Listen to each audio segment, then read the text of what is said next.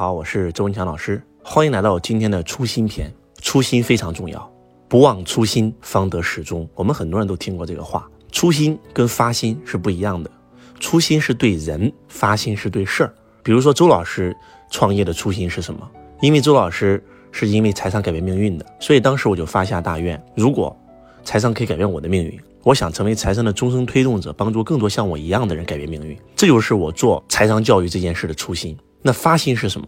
当我开始越来越做财商教育这件事越热爱的时候，我就写出了我们企业的使命，让一亿家族实现财富自由、身心富足。这是我的发心、初心跟发心，一个是对事儿，一个是对人，两个东西缺一不可。有了这两颗心，然后这两颗心呢，就像两个赛道一样，这两个轨道中间这条道就是阳光大道。只要你做企业的每一件事、每一个动作、每一天、每一晚上都不会忘记你的初心和发心，那么你在这条大道上狂奔，你就一定是得到一个正确的结果。一旦你忘了初心或者忘了发心，那么就像一辆车，然后脱离了自己的轨道，那就有可能出现非常不好的情况。嗯，为什么今天要给大家录初心篇呢？最近呢，因为周老师的这个抖音素材啊，剪视频的素材越来越少了。我们以前是每个月都会开课。然后我都会高价的请专业的摄影师，然后拿高价的设备来给周老师录。录完以后会把我所有的课程全部放到网上，让我们的视频部来去剪，让所有的人都能够免费的学到财商。我记得当时在四年前，我想这样做的时候，我们整个董事局全是反对的。为什么？因为他们认为，如果说周老师的课程全都免费可以看了，那谁还会收费看呢？但是当时周老师就问了我自己，我做这件事的发心是什么？我做这件事的发心不是做企业的营业额，是为了让更多的人能够学到财商，是帮助曾经跟我一样的人，所以我就下定做这件事儿。也是因为这件事儿，我们在快手啊，我们在抖音啊，我们在百度啊，我们在爱奇艺呀，然后我们在各个互联网平台都收获了巨大的粉丝，包括周老师录的喜马拉雅也是一样，都是把周老师品牌课程的内容，包括周老师最近的。悟到的一些内容，本来是要放到课程现场讲的，都会通过喜马拉雅的方式给大家录出来。那当时也是受到了我们公司高层的反对。那如果说周老师你的内容别人都听过，谁还会来我们现场听课呢？但是周老师还是记住了那个发心，记住了那个初心。然后到最后的结果就会发现，不单有粉丝，反而他们更爱来到周老师会场听课了。就像周杰伦演唱会一样，我们明明都听过他的歌，都会唱了，还要买张演唱会的门票去听一下。那就在今天发生了一件事儿。什么事儿呢？呃，因为今年周老师大多时间是在直播啊。二零二零年，周老师大量时间在直播，然后我们的直播素材呢就没有人剪。然后包括前两天，周老师又悟到了一个新的东西，跟赚钱有关，最核心的就是做事和做人。当我悟到这个东西以后，那天分享的特别特别有感觉。那个东西是我从来没有讲过，那是一个最新的东西。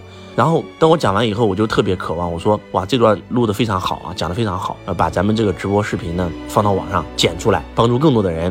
当时我下令了，下完令以后发现过了几天没有人做这件事情，我就很诧异，我就问我们的这些高管们，这高管们就说了，周老师，因为你讲课的视频呢在抖音上特别火，只要一剪上去就有这个呃观看率啊，然后呢这个整个号的热度就做起来了，然后呢我们的伙伴们呃会通过这个号来去变现啊，变现的速度特别特别好，但是我们后来发现把您直播的视频剪下去就没有那么火，因为在现场。那您是要化妆啊，然后穿西服啊、打领带啊出镜，然后就那个气场特别足。而直播经常就是在家啊，很随意的时候做的，穿的也是休闲服，然后就没有上热门，所以我们的同事们都不敢把这个视频剪上去了，因为剪上去以后反而影响这个号的流量。当他刚开始跟这样跟我说的时候呢，我觉得啊，原来是这样。但是我越想越不对劲，我说不对呀，我就在反思哪里出现了问题呢？我突然想到了。我说我们你这样做追求业绩，你不就把咱的发心和咱的初心全丢了吗？咱当年做抖音是为了啥？是为了让更多的人免费学到财商啊。那现在因为周老师这个内容讲的再好，但是不火，所以就不减，这完全违背了我们企业的价值观呀。然后我就在我们的股东群里分享了一下，分享完以后，哎，这个时候我们所有的高管全部就愣住了，对我们把初心给丢了，跑偏了，然后赶快马上啊开始下令团队做新号。然后不管火不火，把周老师所有直播的好的素材全部剪出来，全部免费。那未来的话呢，也会把我直播的一些素材放到我们这个各个以视频和音频的形式，然后放到各个平台，让更多人能够听到。就那一瞬间，我真的是有一种什么感觉呢？就是感觉到，就为什么说一个企业的使命和价值观是要每天喊、每天喊、每天喊？因为做着做着就会忘了。周老师有可能不会忘，但是我们的员工可能他做着做着就忘了。为什么那些大企业，特别是像阿里这样的企业、华为这样的企业，每一年的每一个月、每一个季度，它都要做价值观考核？我觉得就是为了不忘初心，方得始终。所以，我觉得我们作为一个创业者也好，我们要停下来，我们好好审视审视我们当年创业的那个初心。你的初心到底是什么？有没有可能在全速奔跑的过程当中，你把你的初心整丢了？我觉得这个特别特别的重要。嗯，最近呢。你好，李焕英这部电影特别特别的火，我相信我们很多很多人看完以后都特别特别的感动，票房现在也过三十亿了。那么贾玲一跃成为全中国这个最火爆的女导演，为什么会这样？为什么一个从来没有导过戏的人，而且是一个女的，是个演小品讲相声的，结果她能够破三十亿的票房？为什么？就是因为她没有忘记她的初心。这个《唐人街探案三》本来是春节档最大的黑马，但是慢慢的。李焕英的票房反而超过了他，然后包括口碑也超过了他。豆瓣评分，你好，李焕英八点多分，而《唐探三》评分最开始六点多，现在已经滑到五点多了。有无数人看完以后特别失望，觉得这部电影就是圈钱的。《唐探一》有将近七点多分，《唐探二》就六点多分，《唐探三》变成了五点多分，就观众就会突然发现不对呀。就完全为了票房而票房，你不把初心给丢了吗？当然了，周老师也很喜欢《唐探》系列的电影，也很喜欢陈思诚这个导演。但是你会发现，虽然他这部电影憋了一年，大家的观影欲望特别强烈，而且很多人确实是唐探的粉丝。然后呢，这部电影也帮他成为了首度中国内地的第一名破百亿的导演。但是下一次你再拍《唐探四》的时候，请问还有多少人会买单呢？你把初心整丢了呀！电影是要娱乐大众，但是《唐探》。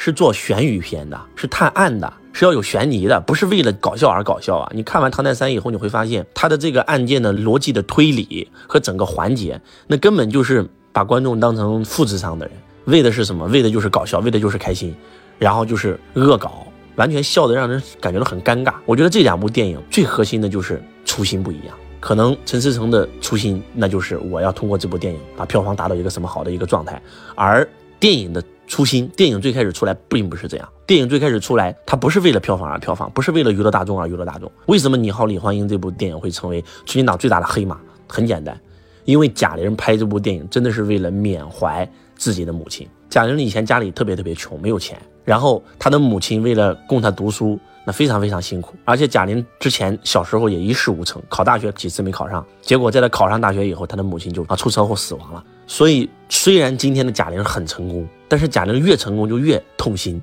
因为她的妈妈看不到她今天的成就，所以她特别渴望缅怀她的妈妈。